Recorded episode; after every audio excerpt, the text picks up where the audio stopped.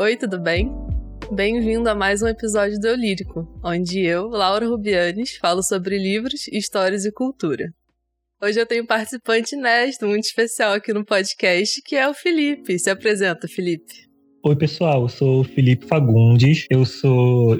É, na internet eu sou escritor, eu tenho um blog pessoal e também organizo clubes do livro, são presenciais aqui no Rio de Janeiro. E também tenho a parte online do Clube do Livro, que é o que está bombando agora na quarentena. Acho que é basicamente isso. Então, por que, que o Felipe está comigo aqui hoje? Assim como eu, o Felipe gosta de suspense e romances policiais, né?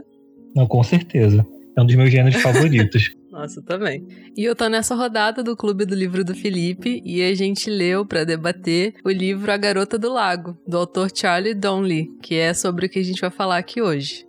Quando eu terminei de ler esse livro, eu já pensei em fazer um episódio sobre ele. Aí eu fiquei pensando numa ideia meio tipo, será que um suspense best-seller merece ser um best-seller? E tipo, por que que ele é um best-seller? Porque na minha concepção, um best-seller tem que ser cinco estrelas.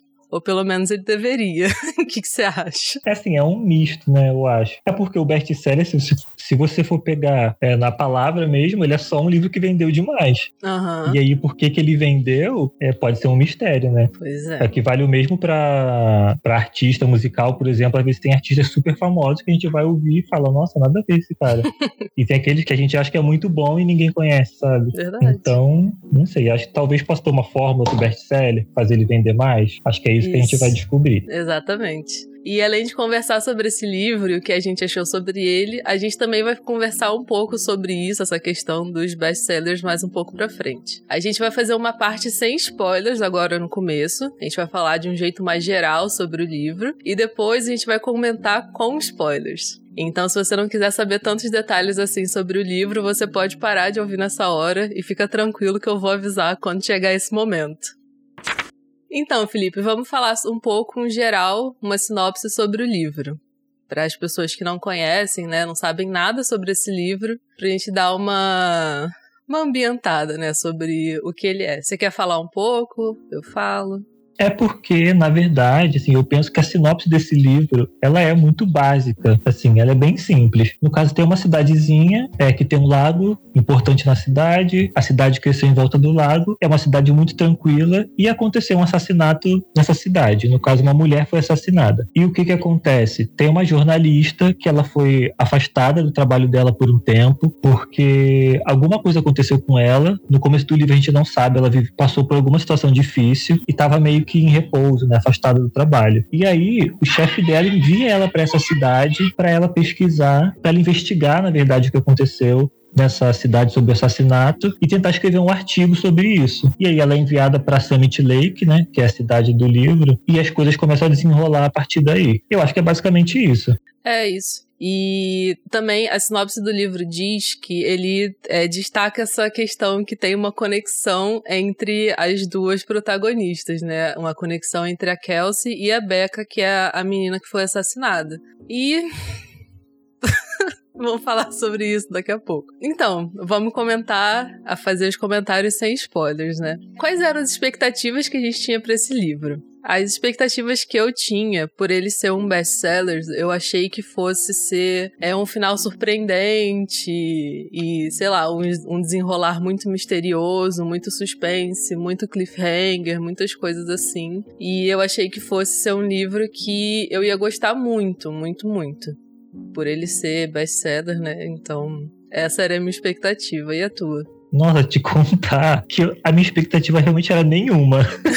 eu não conhecia esse livro antes. Não sei se você conhecia. Conhecia de nome só. De nome? Uhum. Eu não conhecia nem o título do livro, não conhecia o autor. Acho também que é meu primeiro livro dessa editora, a Fara Editorial. É, meu também. Então, assim, eu realmente não tinha expectativa para esse livro. Quando indicaram no Clube do Livro, e lá no Saia da Rotina a gente faz tudo por votação, não sou eu que escolhe os livros que a gente vai ler, indicaram esse livro, eu falei, é ah, legal, o pessoal gostou, votou, foi a maioria dos votos. Mas, assim, eu realmente não conhecia eu li a sinopse, é uma sinopse bem básica, né, como a gente já comentou, e ele não, não me despertou nada. Assim, é um livro comum, um suspense bem simples. Uma pessoa foi assassinada, alguém vai lá investigar. Então realmente não estava esperando nada demais dele, não. Uhum. Até por ser essa coisa que você falou do best-seller, eu não sabia também que ele era um best-seller. Depois que, eu, que, uhum. o, que o clube já tinha escolhido, que eu fui ver um pouquinho sobre o livro, que eu fiquei, nossa, tem tanta gente lendo esse livro, já falou dele, tantas avaliações. Eu falei, então, meio intrigante. Fiquei assim, um pouquinho curioso. Ah, eu não sei se você separou um tempo para falar disso, sobre expectativas, mas tem aquela questão de na capa do livro, na orelha, na verdade, tá literalmente essa frase: um suspense brilhante e assombroso, como se garota exemplar encontrasse o silêncio dos inocentes. Verdade.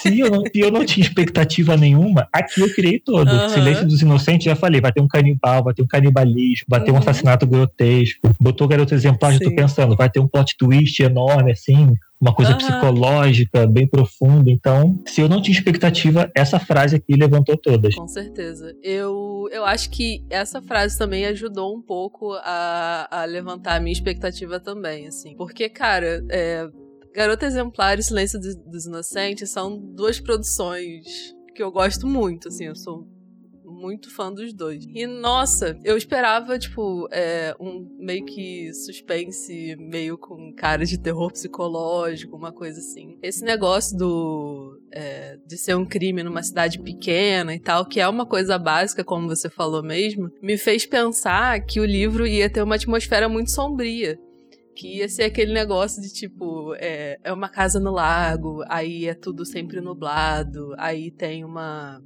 como é que fala aquele. Meu Deus, me fugiu a palavra. A neblina. Neblina. Aí a cidade é tomada por neblina. E Acontece é um lugar um muito crime, pitoresco. Aham, aham. Eu achei que fosse ser uma, uma vibe assim o livro. E é um tipo de, de atmosfera que eu gosto muito, que é uma coisa que me lembra muito Spanking, inclusive. Então, uhum. nossa, eu fui esperando muito isso. Muito. E só para me explicar aqui um pouco, eu tô falando que é um suspense básico, mas eu não tô usando básico como sinônimo de, de mediano ou de medíocre, não. Uhum. O que dizer assim, ele tem elementos do gênero mesmo, né? Essa coisa de cidadezinha pequena, uhum. que acontece um crime, sim, alguém sim. vai investigar, são coisas do próprio gênero, que a gente já viu vários livros é, com esse mesmo cenário, mas cada livro traz algo de especial para essa narrativa, né? É, então eu tô falando uhum. assim, ele é só um suspense que tô esperando que, que siga pelo mesmo caminho, uhum. me surpreenda em algum ponto. Tô falando sem conotação negativa. então, acho que a gente pode debater o livro agora. Questão de personagem, enredo, narrativa. Vamos lá. Agora é a hora.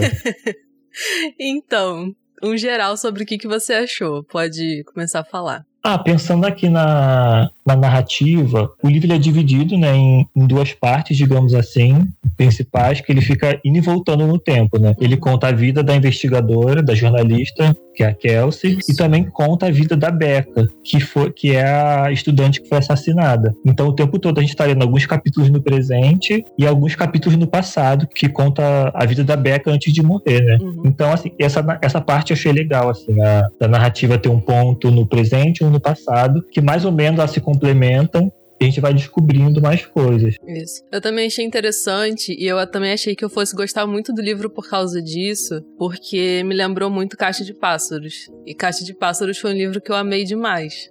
E você já leu Caixa de Pássaros? Eu vi o filme só. Gente, eu posso falar isso? o organizador do clube falar que só viu o filme. que crime. que crime. Mas eu vi o filme, inclusive gostei muito do filme. Talvez seja um crime também falar que gostou. Nossa, então você vai amar o livro. Talvez. Talvez, ai, ai, gente, é perdão. É Vocês que leram, que leram o livro e amaram, me perdoa. Mas eu vi o filme e gostei. Então, porque Caixa de Pássaros também é assim, porque a gente tem é, a Mallory do presente, né? Que é a que tá fugindo do, das criaturas. A gente nem sabe se são criaturas, né? Mas enfim, que tá naquela situação lá, meio fim do mundo e tal. E a Mallory que tá sobrevivendo à situação, né? A, a, parte que ela tá fugindo é quando ela tá no Rio lá com as crianças, e a parte atual é quando ela tá na casa com as outras pessoas tentando sobreviver e tudo mais. Ah, e legal. é muito legal isso. E isso cria um suspense muito grande no livro e te dá muita curiosidade de ir lendo, lendo, lendo, lendo até você descobrir o que que tá acontecendo, tipo, por que que ela tá nesse rio tentando fugir e tal, enfim. Então eu achei que esse livro Garota do Lago fosse ser mais ou menos assim. É, em partes é, porque, assim, as histórias da Kelsey e da Becca se encontram em algumas partes. Tipo, a Kelsey descobre alguma coisa que tava escondida, assim, com a polícia e tal. E logo depois vem o, o capítulo da Becca e mostra meio que a realidade por trás daquilo ali, né? A vida dela, o que, que aconteceu por trás daquele fato que a Kelsey descobriu. Eu achei isso interessante, mas eu acho que poderia ter sido melhor trabalhado nessa questão de, do mistério. Inclusive, na verdade, eu acho que foi o contrário. Eu tenho uma crítica para falar sobre esse livro que é, que é justamente essa. Porque a Kelsey descobriu uma coisa, só que essa informação já tinha sido dada antes no capítulo da Becca. E eu ficava assim, gente, ela tá descobrindo um negócio que já foi falado. Tipo assim, ela não sabia sabia, né? Do, do presente a gente não. Uhum. Ele não sabe, tô desvendando o crime, só que às vezes já tinha sido uhum. apresentado antes. Então eu achei que essa ordem podia ser ao contrário, né? Do Sim. jeito que você comentou. É. É, é, assim, eu falei que a, que a primeira vinha a Kelsey, depois vinha a Becca, mas na verdade eu, eu não lembro qual vinha, qual vinha primeiro. Foi só tipo um exemplo, assim. mas, enfim. Do mesmo jeito, assim, eu acho que poderia ter sido melhor trabalhado para dar um clima de suspense maior pra história, né? Mas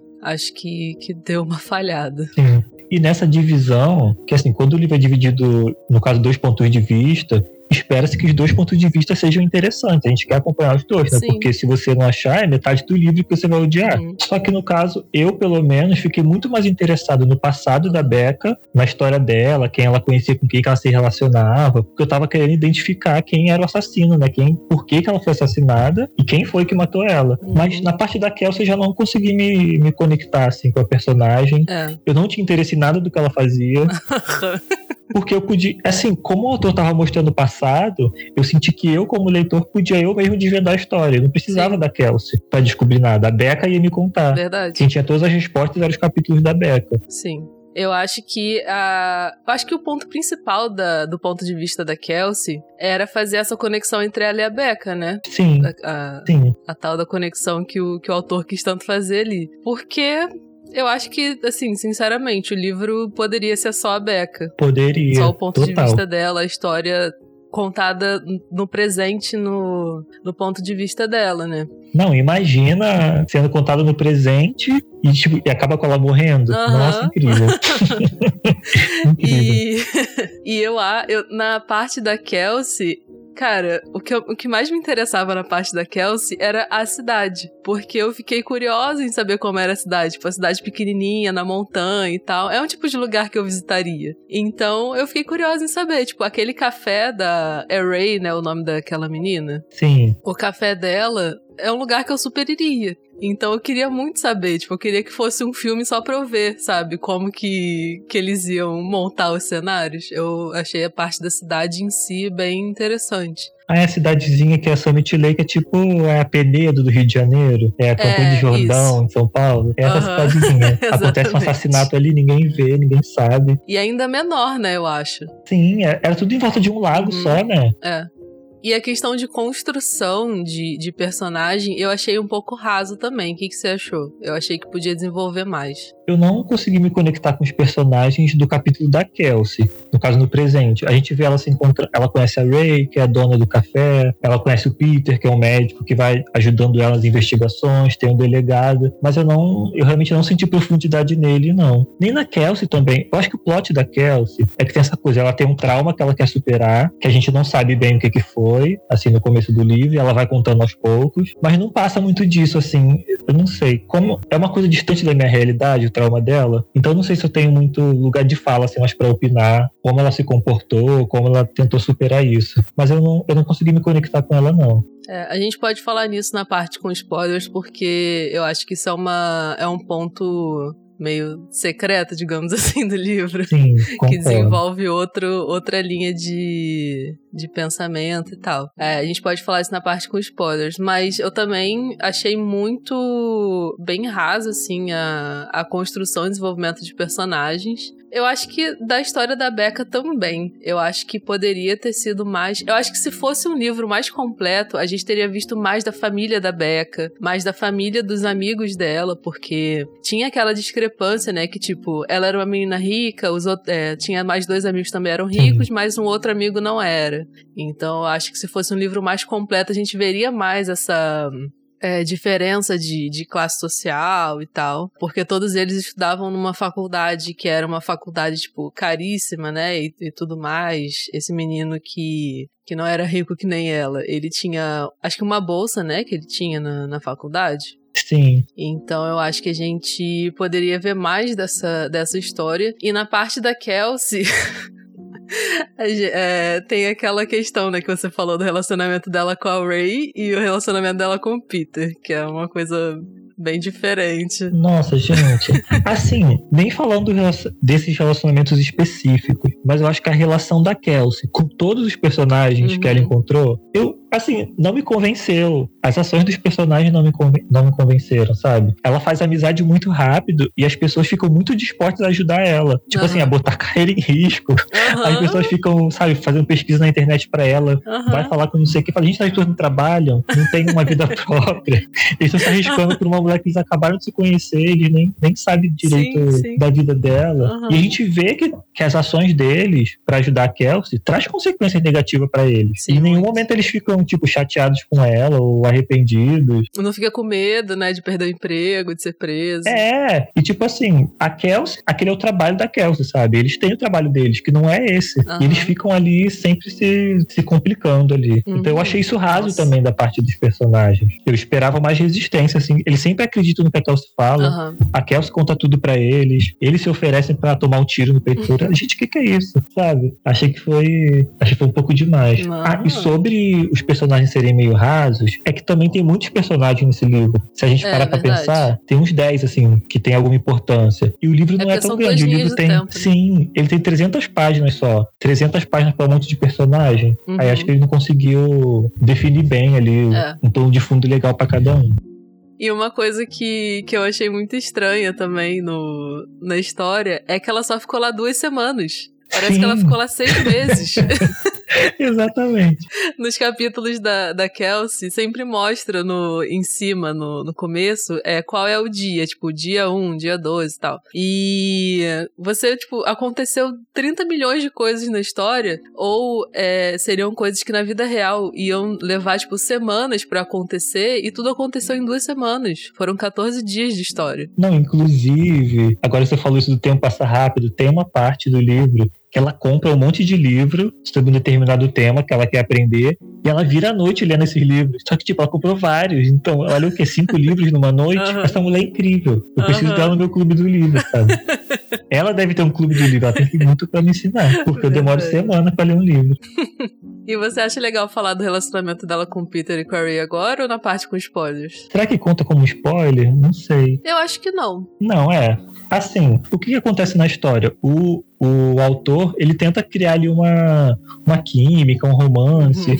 entre a Kelsey, que é jornalista, e o Peter, que é um médico, que ela acaba encontrando no decorrer da história, para ele poder ajudar ela com algumas coisas da investigação. Beleza. Só que a Kelsey também conhece a Ray, que assim, o livro empurra ela como uma amiga, que é dona do café da cidade, então ela conhece todo mundo, tem vários contatos e tal. Só que assim, a Kelsey e o Peter não tem química nenhuma para mim. Eu achei a química deles assim, zerada. A Kelsey com a Ray, para mim, tem muito mais. Ele co colocaram coisa ali, diálogos entre elas, que a Ray elogia os olhos castanhos. Nossa, seus lindos olhos castanhos, que eu jamais esquecerei. E falo, gente, quem fala assim? Quem? Não sei. Eu acho que se, se uma delas fosse um homem, todo mundo ia achar que era um casal, sabe? Com certeza. Elas fazem muita coisa de casal, os abraços que elas dão, uhum. as noites que elas passam juntas, conversando, que uma apoia a outra. E assim, uhum. óbvio que existe amizade, né? Eu, eu tô falando assim, meio que brincando, mas também falando sério. Porque eu tenho certeza uhum. que se fosse um homem ali, uma delas fosse um homem, com certeza já ia rolar. E o cara mesmo que é o que eles querem empurrar como romance, não, não acontece, não tem tanta química. Achei até estranho.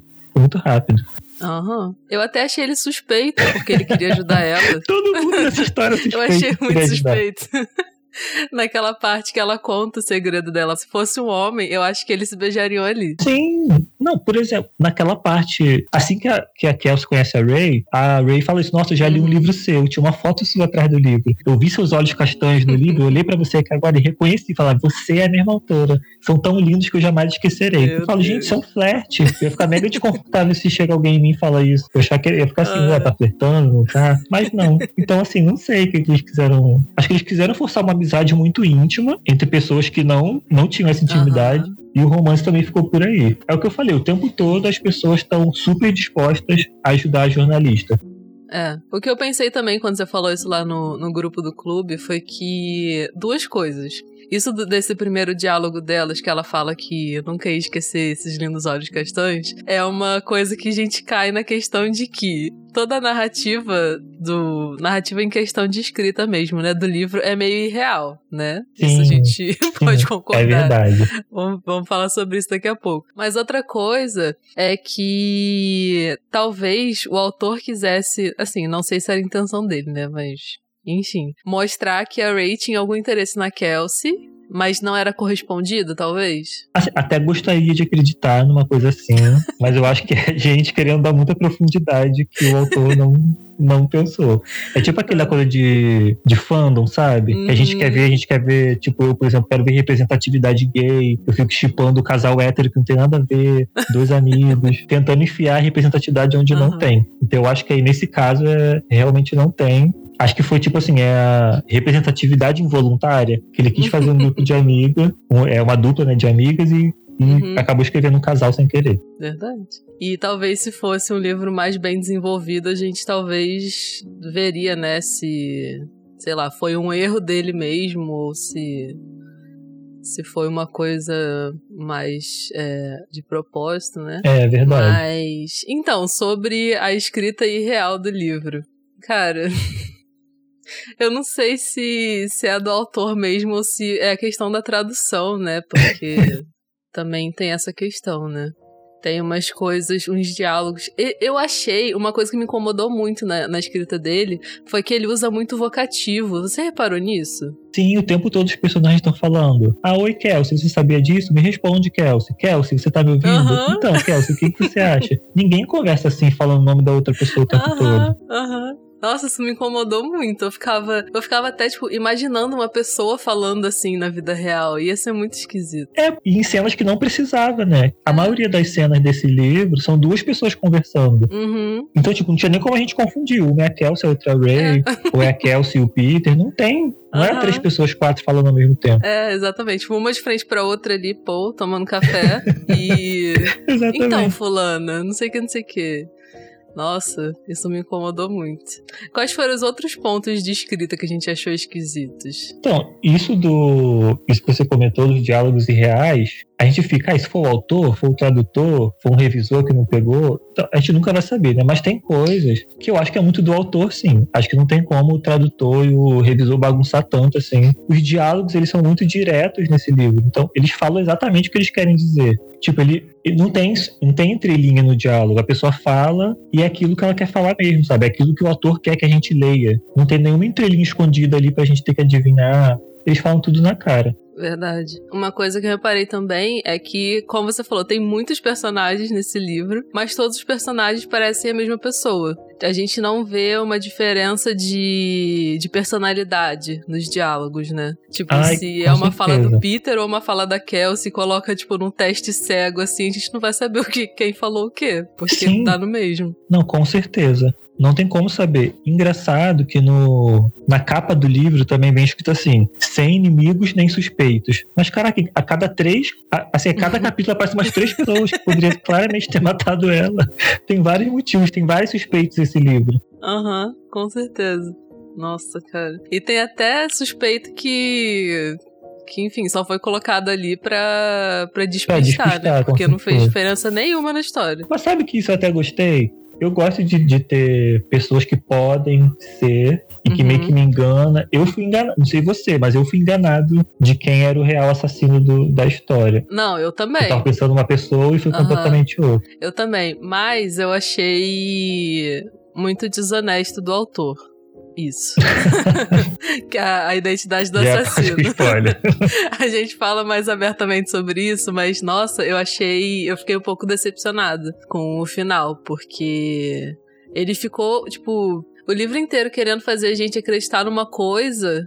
E no final ele fala: Hum, você tava achando que era isso, né? Mas não é isso aqui não. Aí foi lá e matou a menina daquele jeito. Os plot twists desse livro, eu acho que eles são muito mal encaixados. Até acho que, assim, a revelação do assassino pode ser meio que um plot twist, tem outros pontos no, uhum. no livro que é o que, que é o, é o que eu disse antes. O plot twist acontece, a gente já tava super esperando, assim. Tem coisas que ele dá no primeiro capítulo tem, tem informação que lá uhum. na frente depois ele apresenta como um plot twist. Eu falo, gente, não sei, assim, ele, ele mesmo uhum. falou por que, que ele tá fazendo, fingindo que é uma surpresa.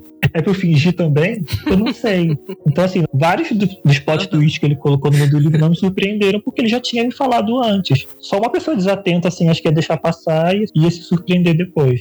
Uhum.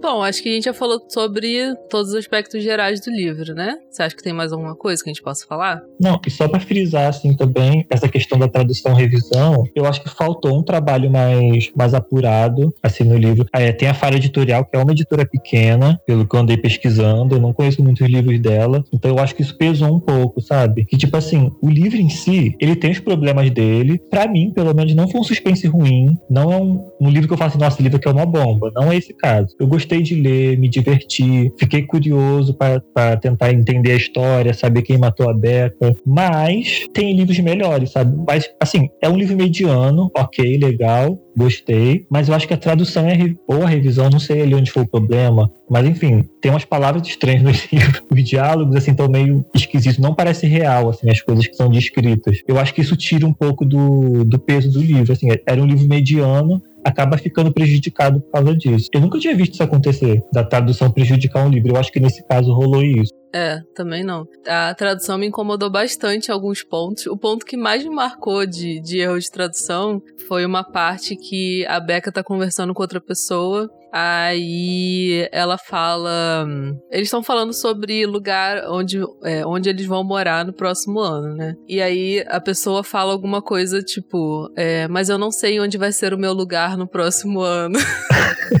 aí ela, isso é. Mas o seu lugar, não sei o que, tipo, ficam o seu lugar, meu lugar, não sei o que. Só que assim, é um claro erro de tradução, porque em inglês é, você dizer my place, que é a tradução direta, realmente é meu lugar, mas também significa é minha casa, ou meu apartamento, ou enfim, como se fosse meu lar, Sim, assim, né? É seu lar. É, então eu achei uma um erro de tradução extremamente básico, assim. Porque é, My Place. Também. É, porque My Place é uma.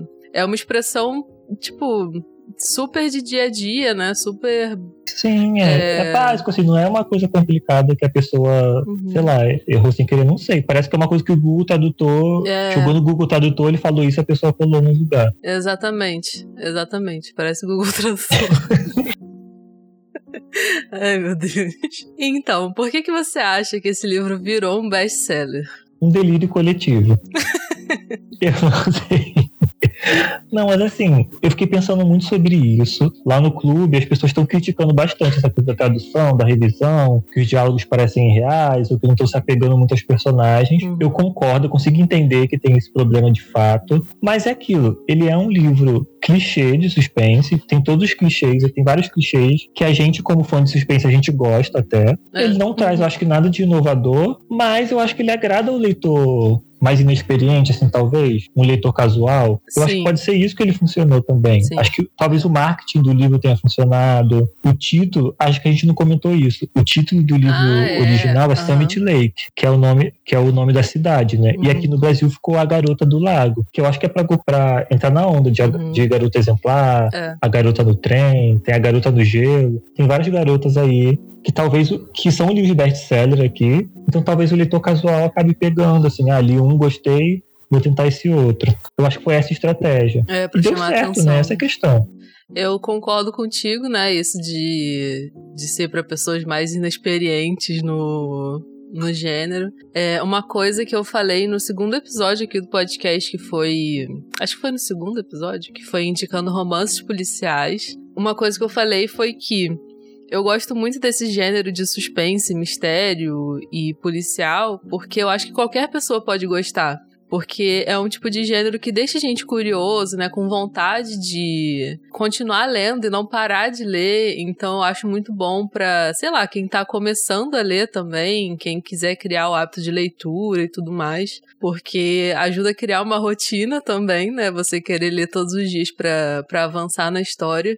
Então eu acho que isso ajuda a ser a fazer ele ser um best-seller, essa questão do mistério, do suspense, é da curiosidade, né? Eu acho que isso atiça muitas pessoas. É, eu concordo com isso também. Teve gente lá no clube que leu em quatro horas esse livro. Caraca. Fiquei chocado, assim. Eu, eu também, assim, eu sou um leitor devagar, eu não tenho nenhum problema com isso, acho super ok. Se você lê, lê o livro em uma semana ou em um mês, tá, tá de boa, esse é seu ritmo. Eu sou um leitor devagar. E esse livro específico eu consegui ler ele bem rápido. Eu então eu fiquei assim, rápido. nossa, super acabou e eu queria ler mais, sabe? Eu terminava de ler é, minha dose diária, Aham. assim, digamos, do livro, e eu queria ler mais, eu queria saber o que ia acontecer. Então, tipo assim, eu não consigo também falar, ah, esse livro é uma bomba. Pô, mas ele me entreteu bastante, assim. Eu fiquei Sim, vidrado sim. nele, quis saber. Então, acho que isso é um, um ponto positivo dele. Com ele certeza. funciona.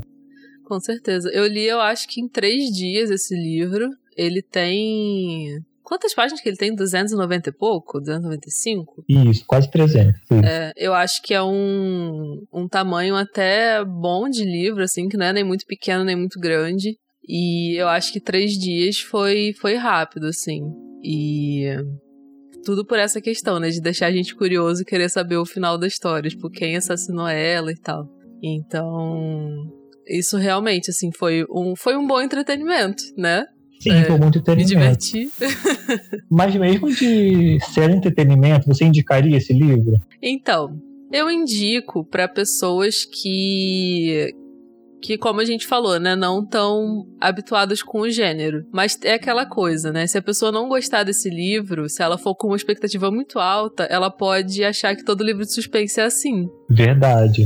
É, pode acontecer isso também. Eu gostei de ter lido ele, Uhum. mas eu acho que eu não, eu não indicaria ele para outras pessoas, não. Porque tem suspenses melhores, que tem essa mesma característica de ser Não. curto, de te Sim. instigar chegar até o final. Mas, assim, são melhores, são mais bem escritos. A revisão tá melhor, é ma- o, o plano de fundo é mais interessante. Aí esse eu acho que não, ele não chega a ser ruim, mas tipo, ele fica bem naquele meio que tem melhores Sim. do que ele. É, não é ruim, mas também não é muito bom. É, não é ruim, mas também não é muito bom. Aí, tipo, a gente pode indicar outros. Sim. Eu acho que esse livro eu indicaria pra uma pessoa que tem. que é uma pessoa meio tipo estômago fraco, que não gosta de cenas fortes, que não gosta de. Enfim, de uma, uma leitura muito pesada, né? Porque é um livro sobre um crime, mas é um livro que não, na minha opinião de, assim, que eu consigo ler coisas mais pesadas, eu acho que não é não tem cenas super gráficas, não tem muitos detalhes, na minha visão. O que, que você acha? Ah, eu acho que cabe um aviso de gatilho, sim, em algumas questões. Que Sim, acho que não, com certeza. tem- acho que era importante, inclusive, ter isso em todo livro, Uhum. sabe? Acho que aqui no. Não aqui no Brasil, acho que. Eu nunca vi nenhum livro com isso, mas acho que no mercado editorial em geral, os livros poderiam vir com essas indicações. Eu nunca vi num livro um aviso de gatilho na capa, na contracapa. Ou assim, quando você abre o livro e vai lendo, sabe, avisar se tem alguma cena forte de, sabe, de violência, com sangue, alguma coisa com criança, estupro, assédio. Eu acho que era Sim. importante ter esse tipo de coisa. E esse livro, pra mim, tem umas coisas Uhum. desse nível, sabe? Que eu acho que era bom, era bom ser avisado e também eu não gostei muito como foi tratado. Eu acho que o autor, ele, sei lá, podia ter um, um pouco mais de cuidado nessas questões mais pesadas, assim. Mas, de fato, o que você falou, não é como se tivesse uma pessoa, sei lá, aberta ao meio, sem cabeça, Sim. assim, cheia de abacaxi dentro do corpo, não tem isso, assim, não é grotesco. Aham. Mas É, eu acho que é. tem uns avisos de gatilho, sim, pra colocar. Sim. O único livro que eu vi com aviso desse tipo foi um livro da Colin Hoover, Ah, que que é. Tarde Demais o nome. Que é um livro sobre relacionamentos abusivos. E na capa tem um tipo um selinho é, falando que é, de- é proibido pra menores de 18 anos. Uhum. E diz que tem, tipo, cenas de. Eu nem lembro exatamente, mas acho que Ah, cenas legal. de violência. Não Já é negócio assim, coisa. sabe? Aí eu achei bem interessante. Bom, então agora vamos pra parte com spoilers sobre o livro. Tá Ótimo. interessante. Ah, tá ótimo, já tô pronto aqui. Tô até abrindo meu livro aqui pra ver umas coisas. Agora a gente vai comentar o livro com spoilers. Então, se você não quiser saber o que acontece no final, quem é o assassino, nada disso, você pode parar de ouvir aqui. E se você acabar lendo o livro depois, se você ficar curioso, mesmo depois de tudo que a gente falou, você pode voltar aqui para saber o que, que a gente falou sobre essa história. Queria só dar um aviso que a partir daqui nós vamos falar sobre assuntos mais sensíveis como suicídio e estupro. Então, se você for sensível a isso, se você não gostar desse tipo de tema, você também pode ficar livre para não ouvir essa parte. O primeiro ponto que eu tenho sobre assim, é, essa história mais a fundo é uma coisa que você falou brevemente é, antes, que é sobre a questão do estupro, que é uma situação que assim, é, eu achei muito, muito raso o jeito que ele tratou na história. E principalmente a parte da Kelsey, que é meio que a personagem principal ali, né? Antes da. Da, assass da assassinada, antes da Bella. e eu achei que ele poderia ter tratado muito mais a fundo essa história, porque, cara, aquela parte que, que ela senta com a, com a Ray no café e fala, é, conta tudo, tipo, o que, que aconteceu, acho que aquilo achei muito irreal aquilo ali, você se abrir desse jeito com uma pessoa que você acabou de conhecer sobre um assunto tão, né, tão como é que eu posso dizer, tão delicado desse jeito. Sim, e, é muito íntimo. Aham.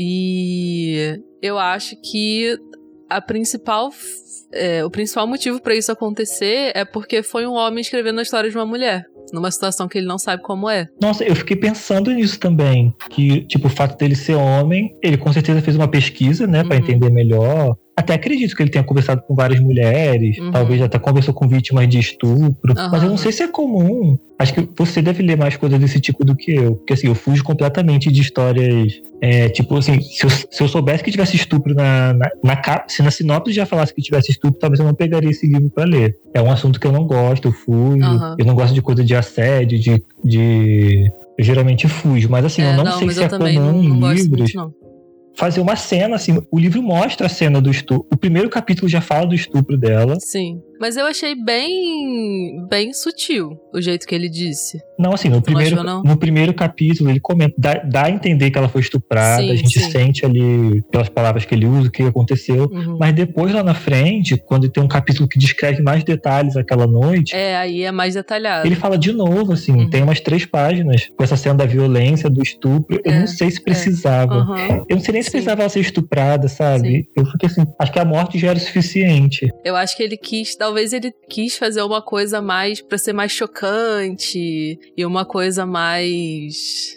sei lá, é, é... Não, não, com certeza, assim, o assassino, eu acho que a gente até pensa, eu já vi algumas pessoas falando que, tipo, o estupro é pior do que a morte. Aham. Uhum. Imagina. Então acho que tem, no livro tem esse peso, eu acho. Você ser estuprado é mais, tipo, não sei, não sei explicar, mas assim, é, é uma coisa que ninguém quer passar por isso. Com certeza, com certeza. Então acho que tem um peso maior. Ela foi estuprada e ainda morreu. Então ficou bem mais pesada a cena, mas acho que não, acho que não precisava. Não, é. E toda a questão da Kelsey é em torno do que aconteceu com ela, né? Porque o que acontece na história é, como o Felipe falou lá, é, dando uma sinopse do, do livro no começo aqui do episódio, a Kelsey tá afastada do trabalho há um mês, mais ou menos, porque ela foi estuprada e, enfim, ela sofreu um trauma gigantesco na vida dela. Então o chefe dela é, deu essa licença para ela, né? Para ela, enfim, é, tomar o tempo dela e tal. Então eu acho que poderia ter sido mais trabalhada essa, essa, esse plot de, nela, dela, né, digamos assim, essa situação pela qual ela passou, eu acho que foi tratada de um jeito muito superficial pro, pro que aconteceu, né? Então eu acho que se fosse um livro é, mais bem desenvolvido, ou até escrito por uma mulher, ou enfim, é, uma vítima de, de estupro, é, uma pessoa que tenha, sei lá, um meio que um lugar de fala. Um... Sim, alguém que trabalha com essas isso, vítimas, isso. talvez um psicólogo, é, uma médica. Teria sei. sido muito mais bem escrita essa parte. Eu achei raso demais. Eu achei que, não sei, foi desnecessário ele querer criar essa conexão entre as duas por meio de uma dessa situação, que é uma, uma coisa horrível. Inclusive, essa coisa tipo assim, eu até acho que ele fez mesmo uma pesquisa. Para mim, pelo menos, foi até meio cômico. Quando a Kelsey, tipo, chega lá na cidade, ela ficou um mês, ela não teve acompanhamento médico, psicológico, sabe? Ficou na casa dela trancada, não saiu, não falou com ninguém. Quando ela chega na cidade, ela compra aquele monte de livro, e aí numa noite ela lê tudo, e aí dali é. pra frente, ela já virou uma especialista já na, na situação do estupro. Ela sabe, ah, os especialistas falam que não é pra sentir culpa, uhum. os especialistas falam que a culpa não foi minha, que foi que a culpa sempre é do estuprador, não sei o quê. Eles falam que eu vou me sentir nervosa mesmo, que é normal ter medo dos homens durante muito tempo. Então, assim, ela começa a agir como se fosse uma grande conhecedora do assunto, porque ela uhum, passou a noite toda é. lendo um monte de livro de autoajuda, assim. E eu fiquei, gente, foi muito rápido. Ela, do nada, ela leu e processou tudo. Aham, uhum, ela virou especialista no assunto, ela conseguiu, é, como é que diz, é, superar uh, essa, essa situação pela qual ela passou lendo livros. Sendo que, assim, na vida real tem gente que Sim. passa anos, anos, anos e anos, é. a pessoa nunca consegue esquecer aquilo. Não é só você ler, sabe? Ah, você leu, aí entendeu, ah, aqui tá falando que não é pra eu sentir culpa, então eu não sinto mais, acabou. É. uhum. Como se ela fosse um robô. É, ela processou todo aquele livro ali, entendeu? Levou pro coração, já botou em prática no dia seguinte, já saiu curada. Uhum. Eu, gente, não é assim também, né? Tem um, tem, tem um tempo processar e tal. Eu tô até brincando, assim, eu sei que ela não, não superou super rápido, mas foi uma alta ajuda muito poderosa ali que ela. Nossa. Que ela usou naquela noite. Que depois dali em diante ela começa a falar dos especialistas, os especialistas fazem isso, eles fazem aquilo. Foi o jeito do autor colocar o conhecimento da pesquisa dele para escrever o livro uhum. dentro da história. é. Ficou meio falso. E eu acho que com, essa, com essas duas histórias dos, dos estupros, né? Ele, eu acho que ele tentou meio que entrelaçar e sei lá, é, correlacionar essas personagens, só que faltou muita construção de personagem e de história para isso acontecer. Eu acho que, de novo, a falta de desenvolvimento da história fez com que tudo ficasse muito básico, superficial. Acho que não não rolou assim. Ele Sim, tentou fazer rolou. essa conexão, né, entre as duas personagens por meio disso, mas assim, para mim foi desnecessário. Eu acho que ele poderia ter feito só a questão de, ah, ela vai atrás do da cidade onde aconteceu o crime para poder tentar é, solucionar, escrever a matéria, não sei o que, e ponto, acabou, assim. Poderia ter sido só isso. Eu acho que foi meio que um, não sei se um, um de serviço, mas Acho que, é, eu fiquei, que faltou profundidade. Eu fiquei, como você falou de serviço, eu fiquei meio assim também. Será que se for um de serviço? Eu não sei. Uhum. Eu não uhum. sei se eu tenho, se eu tenho um lugar de fala e conhecimento suficiente para falar. Mas eu, eu, eu particularmente uhum. fiquei meio desconfortável. Assim, acho que tem alguma coisa esquisita ali. Não sei dizer o que, que, é, mas eu acho que o jeito que ele tratou foi meio esquisito. É. E, bom, você tem algum outro ponto? Porque o meu próximo ponto é sobre o final da história. Não, pode falar, pode falar. Vamos seguir. Beleza. Então eu acho que. Bom, vamos é, revelar quem é o assassino, né? Qual é a, a história por trás do assassino. O, a gente conhece na, no ponto de vista da história da Becca que ela tem mais três amigos na faculdade. Eu não lembro os nomes deles, você lembra? Eu não tô com livro também pra poder. É, é o Brad, o Jack e a Gale. Isso. O Brad, que é um, dos, desse, um desses amigos, ele é apaixonado pela Becca. E ela não sabe disso. E depois, assim, no desenrolar da história, a gente descobre que ela tinha um relacionamento com o Jack escondido dos outros amigos porque eles tinham medo de acabar com o grupo, né? De disso estragar o grupo deles, porque eles eram super, hiper, mega amigos, inseparáveis. Então eles esconderam esse relacionamento dos dois. E aí, quando o Brad descobre, ele fica irado, porque ele tava crente que a Becca sentia a mesma coisa por ele, totalmente iludido. Sim. Então, então, quando ele descobre que ela tinha um relacionamento com o melhor amigo dele, eles até moravam juntos no mesmo apartamento, no mesmo lugar, é, ele ficou irado e. Ele ficou se sentindo traído, né? Ele ainda, ele ainda. Tipo, ele fazia muita coisa por ela, sem ela pedir. Então, pontuar uhum. isso aqui. Então, é, ele ficou meio naquela situação, pô, já te dei tanto, e você esse tempo todo tava namorando meu amigo, sabe? Uhum. Ele ficou se sentindo assim, completamente injustificado da parte dele, uhum. porque eu acho que ela não deu essa abertura toda para ele, não. Ele se iludiu realmente. É. Até que teve um dia que eles, assim, é, resumindo muito a história, eles chegaram no apartamento do Jack e do Brad e o Brad tinha se enforcado no apartamento. Então assim, ficou. Em, o que deu a entender pra gente foi que ele tinha se matado. Só que. Quando chega no final do livro, a gente descobre que ele não morreu. E todo mundo sabia disso. É. Isso que é o pior. Só a gente que tava lendo que não sabia. Aham. Uhum. Todo mundo de boa a gente achando, ai meu Deus, encontraram o Brad morto. Acabou o Brad, porque o Brad nunca mais aparece. Uhum. Aí no final tá lá, ele lá aí, aí, eles falam, não, só tirou ele lá do da onde ele se enforcou, ele tava ótimo, falante, deu os paramédicos, cuidou dele e ficou tudo bem, uhum. o tempo todo. É, pois é. Porque o que aconteceu nessa questão do, do enforcamento? Tavam, acho que estavam os três, né? A Gayle, a Becca e o Jack acho indo pro apartamento deles. E, ah, foi num, num espaço de tempo que o, o Brad tinha descoberto sobre o, o Jack e a Becca, e eles não estavam se falando. E aí foram os três, eles tinham comido no restaurante, eu acho, antes. E eles falaram: não, vamos pro apartamento deles esperar o Brad chegar, porque a gente vai conversar com ele, né? Vamos tentar dar uma. É porque o Brad tava muito mal, né? Na vida Isso. dele tinha coisas ruins, além da, da situação com a Becca, ah, tinha é, outras verdade, coisas. Verdade. Ele não conseguiu entrar para as faculdades que ele queria. Verdade. Teve umas consequências de ações dele durante o livro que causaram Isso. os prejuízos na vida dele, assim. Aí ele tava bem mal, eles ficaram preocupados. Poxa, ele tá muito mal, vamos procurar ele. Ele não achava, ele não respondia mensagem, ninguém uhum. sabia onde ele estava. Aí foram pro apartamento dele. É, aí quando eles estavam subindo as escadas do prédio, o Jack recebeu uma mensagem no celular falando. Tu lembra o que estava escrito exatamente? O que eu não vou lembrar. Ai, não vou lembrar exatamente o que que era. Falando alguma coisa, tipo, acabou, não sei o quê. Era tipo, a Beca nunca foi minha. Isso, isso. Era alguma coisa, vocês me traíram, mas ela nunca foi minha, um troço assim. Isso, era uma coisa assim. E aí o Jack achou estranho, né, ele receber essa mensagem do, do Brad, assim, mas ele escondeu das meninas. Elas perguntaram, acho que a Becca perguntou o que que foi, não sei o que, ele falou alguma coisa, tipo, ah, foi meu pai, um negócio assim. Aí Segundos depois, eles chegaram no apartamento e tava o, o Brad enforcado. Então, ele conseguiu. Ele não morreu porque teve muito pouco tempo entre ele se enforcar e eles chegarem para ajudar ele. Sim. Só que assim, o capítulo acaba falando: ah, eles entraram no apartamento e tá o Brad enforcado. A gente entendeu, morreu. O capítulo acaba assim. E, de, e, depois o Brad nunca mais aparece. Isso. A gente entendeu, ah, ele morreu. E depois eles até falam alguma coisa de. É, quando tá perto daquela parte da formatura, que eles falam que ficou um clima esquisito sem o Brad, não sei o quê. Não diz se ele morreu, só diz que estavam sem o Brad. Sim, verdade. Então dá a entender que ele morreu, mas, enfim. Mas nessa parte do, da mensagem, né, que eles estão chegando no, no apartamento e tudo mais, eu até achei esquisito, porque, assim, eu fiquei pensando, cara, será que o tempo, esse tempo de. esse, esse espaço de tempo entre eles estarem. É, ele, o Jack receber a mensagem e o, eles chegarem no apartamento foi suficiente para ele morrer enforcado? Eu fiquei meio assim, fiquei.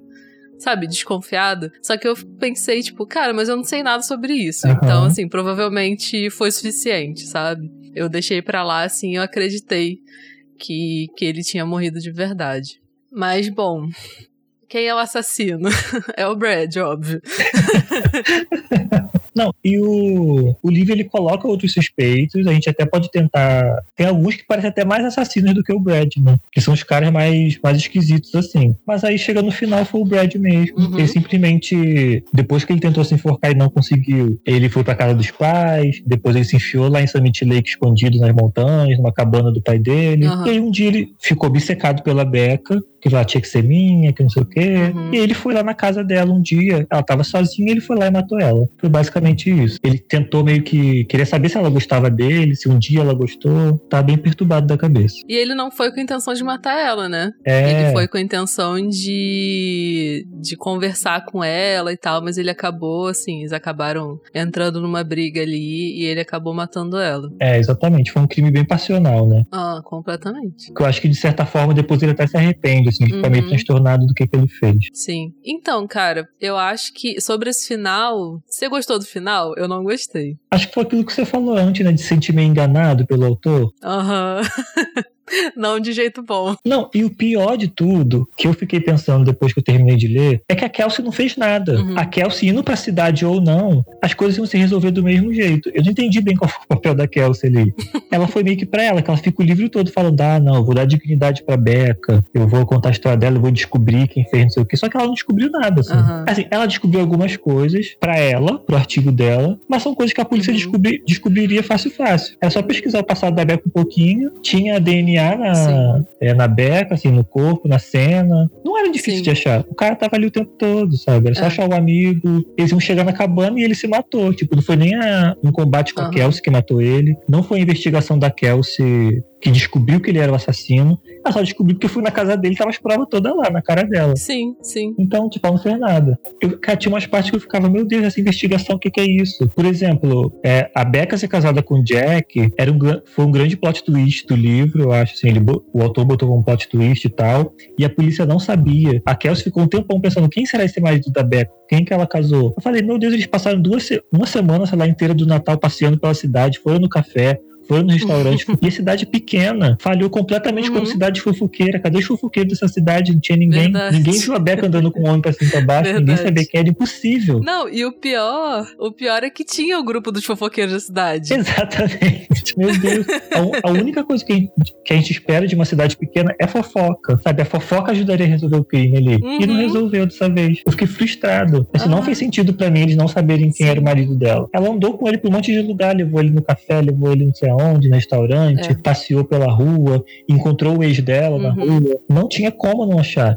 E, tipo, sabendo quem era o Jack, chegava no Brad facinho. Uhum, com certeza. Principalmente por causa do acidente de, de avião. Sim, tinha muita coisa envolvida. Não era difícil chegar. Uhum. Tanto que quando a, a Kelsey chega no Brad por causa da amiga dela mesmo, da amiga da Becca. No caso, a Kelsey começa a pesquisar um pouquinho, achou uhum. o diário lá da Becca e aí chegou lá no, nos criminosos. Eu acho que não demorou muito, sabe? Podia ter conseguido mais rápido. Mas sobre o final, que a gente seguiu por vários caminhos agora. É, eu não gostei do final porque eu acho que foi muito roubado. Assim, a gente foi enganado no mau sentido da, da expressão. Porque, por exemplo, as histórias da Agatha Christie, a gente é muito enganado nas histórias dela. E de um jeito bom.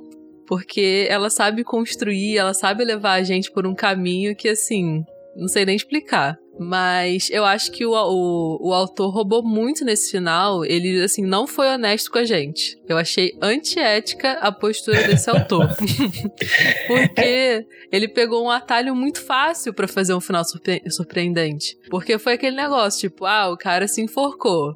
Aí, não, vou omitir aqui porque, né, pô, Aí o pessoal não vai saber, né, o que aconteceu e tal. E aí no final eu volto com ele, pô, tipo, ah, não, brincadeira, ele não tava morto, não, não sei o quê. Eu achei muito fácil esse final, sabe? E o Brad, no caso, antes, quando a gente vê antes dele tentar se enforcar, ele era o principal suspeito, né? Uhum. Ele era o que tinha o motivo mais é, bem aprofundado uhum. na cabeça dele, né? Ele tinha os motivos dele completamente é, sem sentido, mas ele tinha. Uhum. E aí, tipo, ele era o principal suspeito. Aí o livro mata o principal suspeito e a gente fala, ah, não sei então, fica aquele mistério de quem é. Isso. Porque se a gente soubesse que ele estava vivo, a gente já ia suspeitar dele até o final. Uhum. O final vai ser óbvio, entendeu? Isso. Eu até no começo ficava assim, quando começou a mostrar que ele era apaixonado por ela e tal, eu fiquei, tipo, torcendo para não ser ele o assassino, porque eu achei que ia ser óbvio demais. Aí quando ele morreu, eu, eu pensei assim, ah, agora que vai começar o livro. Ficou mega feliz, né? uhum. Agora Aí quando vai, chega lá no, no final, tipo, brinca, estava vivão. Aí, nossa, fiquei muito decepcionada. E o pior, o pior que eu fiquei pensando é que qualquer outro que fosse, não, acho que não ia satisfazer a gente, porque os outros não eram tão bem desenvolvidos. Verdade. Ia ser bem sem graça se fosse qualquer um dos outros dois. Uhum. Eu suspeitei mais do. Depois que o Brad morreu, eu achei que fosse o professor. Porque a Becca tem um caso com um professor da faculdade. E tem um, uma historinha um caso entre aspas, né? É. Não foi bem um caso. Acho que eles nunca chegaram a ficar nem nada. Ela tinha uma, uma amizade meio colorida, assim. Sei lá, que o professor era mais importante do que ela, eu acho. Uhum. É, eu acho que. Não, a impressão que eu tive foi que eles tiveram casos de verdade. Eu, não deixou explícito no livro, né? Tipo, encontros deles e tal. Mas o que eu entendi foi isso que ele até conseguiu uma vaga para ela no, na escola para onde ele na escola não na faculdade na faculdade para onde ele tava é, se mudando, né? Mudando de emprego e tal, pra ela ficar junto com ele lá. Mas ela acaba não indo, ela acaba indo para outra faculdade. Então eles se encontram mais tarde no livro e eles conversam sobre isso e eu achei que, que ele tivesse voltado nessa hora porque ele era o culpado. Pra tipo, é, esse cara sumiu aqui no, no começo do livro, mas olha que ele aqui de novo. Ele é o ele é o assassino. Sim. Então eu fiquei bem suspeitando dele nessa hora. Eu suspeitei até da esposa dele. Porque ela chegou e. E, fez fez, uma um cena É, fez uma cena. Então eu suspeitei até dela. Mas a questão do estupro me deixou.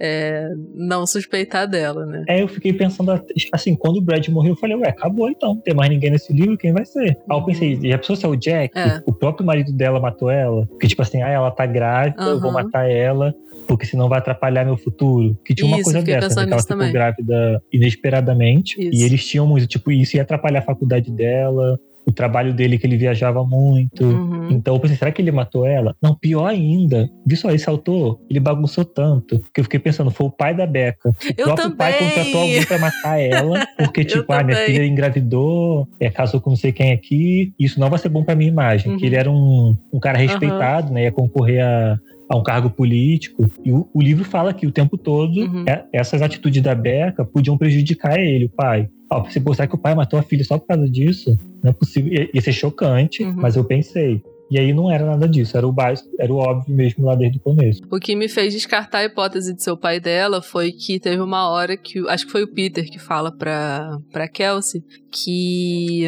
Eles estudaram o DNA do, do irmão e do pai da Kelsey e compararam com o DNA da, da cena do crime, né? Do, do, do assassino. Ah, sim, de familiares. Não, mas assim, eu não pensei que o pai foi lá e matou, porque ele estuprou também, né? Olha só que coisa grotesca. É, ainda tem isso, ainda tem Mas eu achei que ele podia ter mandado alguém lá matar, sei lá, algum Uhum. conhecido da, É. da Kelsey, talvez o ex dela, sei lá. Sim, que era um sim. cara já meio esquisito, meio violento, parecia. É. Eram muitas possibilidades e o autor não agarrou nenhuma delas. É, então, tinha uma possibilidade roubar. forte, que era o Brad, e várias outras fraquinhas, assim, Uhum. que a gente ficava até inventando, porque não tinha ninguém. Sim. Vai ser quem? A gente, a gente acabava querendo inventar pra Aham. fazer a história mais interessante. E aí, quando ele tirou o Brad, a gente ficou completamente sem chão, porque não tinha mais uma boa, assim, depois falar, essa aqui é a boa mesmo. Não, não teve, sabe? Então, é isso. Ah, sobre o final do livro, também lembrei, eu não entendi o que, que a Kelsey fez no final, assim. Ela foi lá, vou dar dignidade para a Beca. Ah, o que, que ela faz? Pega o diário da Beca e publica um artigo sobre ele. Aham. Os segredos que nem a Beca queria que ninguém conhecesse. a amiga da Beca estava escondendo o diário, Aham. que não é para ninguém saber. A Kelsey rouba o diário e publica para todo mundo saber. Uhum. Eu não sei qual foi, o, qual foi o ponto positivo, qual dignidade assim, que ela deu. Ai, nem eu. Eu acho que ela quis, tipo, expor entendi. a história. Eu vou contar a história dela pra ela se sentir honrada e ser meio que um, um memorial, sabe? Dela, assim. Eu acho que deve ter sido nesse Então, mas sentido. a Beca, a Beca não queria contar história nenhuma. Pois é, Ela escreveu no diário dela, o diário era secreto, ela não queria que ninguém soubesse. pois é. tá entendendo? Assim, uma coisa é querer descobrir quem é o assassino, né? Aí tudo bem, tipo, a garota morreu, vamos descobrir quem é o assassino. Mas aí contar tudo, não sei se precisava, sabe? Uhum. Acho que ela queria era ganhar dinheiro e escrever um artigo. Eu Pois acho é. que era isso. Nossa, complicado, hein? Então essas foram nossas impressões e opiniões sobre a Garota do Lago. Me conta lá no Twitter ou no Instagram, arroba Laura Rubianes, se você gostou desse tipo de episódio falando mais abertamente sobre o livro, porque eu geralmente faço um mistério para não dar spoilers e também debatendo com outra pessoa. Eu acho interessante, mas eu quero saber o que, que você acha. E sigam o Felipe nas redes sociais também. Fala aí, Felipe. Ah, no Twitter eu sou arroba Felipe, underline FGNDS, que é Fagundes sem as vogais. E também no Instagram, eu tô com o Instagram do Clube do Livro, que é o saia da rotina.rj. Isso. Você quer falar mais um pouco sobre o clube? Tem o Instagram do Clube do Livro. De vez em quando a gente abre vagas, tá? O livro sempre é aleatório, que no caso é a escolha dos próprios membros. Então, quem quiser participar, fica de olho lá no Instagram que vai, quando abrir vaga vocês vão saber. É isso. Quando vocês estavam fazendo a votação para essa rodada da Garota do Lago, você até abriu uma votação lá no Twitter falando que tava empatado, né? É, entre as pessoas do no, lá no WhatsApp e tal. Sim, no clube tava muito empatado, verdade. Uhum. Aí você abriu uma enquete no, no Twitter. É, se ficar empatado, eu vou usar o Twitter pra, pra desempatar, alguma coisa assim. Aí eu votei na Garota do Lago. E pior que o Twitter votou pelo outro livro. Ah, é? Sim, quem ganhou no Twitter foi o outro livro, que era As Desventuras de Arthur Less, que acho que, se eu não me engano, é da Record. E, mas ele acabou perdendo, assim, na votação do clube. Então, o Twitter queria o Arthur Less, mas quem decide é o clube, uhum. né? Então, o clube queria a Garota do Lago. é porque a gente nunca tinha lido um suspense, sabe? Uhum. Esse clube de assinatura. Então, o Garota do Lago acho que se beneficiou disso. Ah, legal. Eu votei. E acabei entrando nessa rodada de novo pra ler o livro. Arrasou.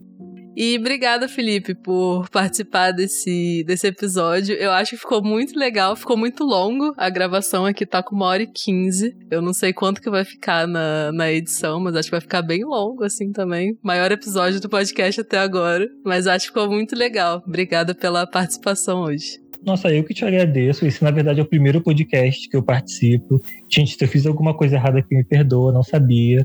Mas, Laura, obrigado pela, pela oportunidade. Imagina. Eu adoro, assim, é, quando as pessoas conseguem me dar espaço para falar do Clube do Livro, uhum. das minhas opiniões. Então, assim, eu vim aqui muito feliz mesmo, falar do que eu achei e adorei participar. Ah, que bom. A gente tem que fazer aquele episódio sobre o clube depois. A gente ah, tinha... verdade, vamos fazer sim. Uhum. Pode me chamar que tô prontíssimo. Agora na quarentena eu tô assim com tempo para finalmente aceitar essas colaborações, parcerias. Uhum. Então quem quiser me chamar também para falar sobre livro, qualquer livro em si, o Clube do Livro, a experiência de, de ter, né, de organizar um Clube do Livro, só falar comigo. Uhum. Eu vou ficando por aqui e a gente se vê na próxima segunda. Tchau. Tchau, pessoal.